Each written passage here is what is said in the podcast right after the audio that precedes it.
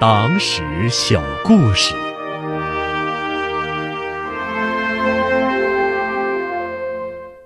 被评价为可顶十万毛瑟枪的抗战神曲。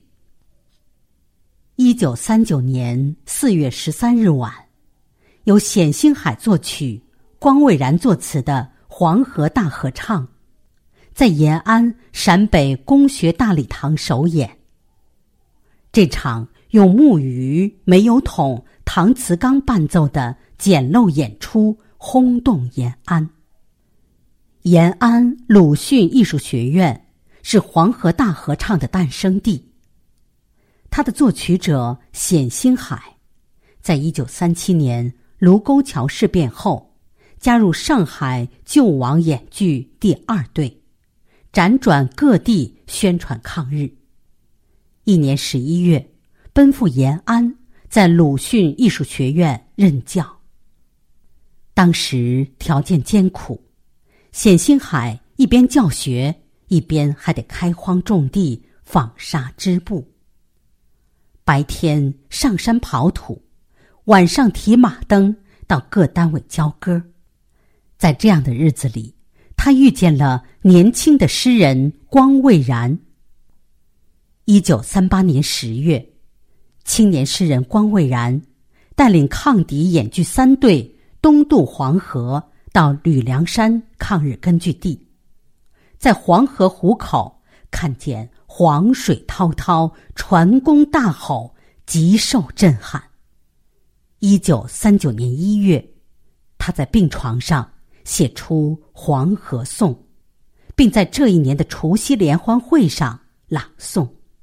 冼星海在现场听得很兴奋。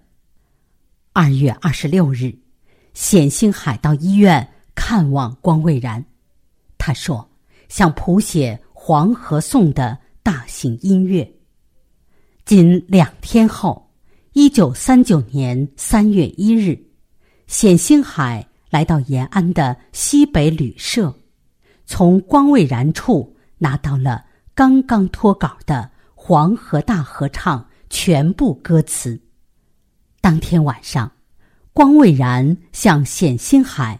大略说明了《黄河大合唱》歌词的创作过程，详细介绍了其结构，由体裁形式不同的八首歌曲组成。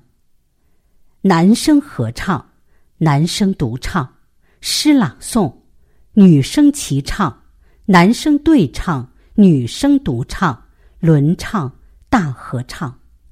每首歌前冠有说白，是。歌曲的引子，在冼星海的手稿《我怎样写黄河》中，他这样描述黄河大合唱：它有伟大的气魄，有技巧，有热情和真实，尤其有光明的前途，而且他直接配合现阶段的需要，提出保卫黄河的伟大口号。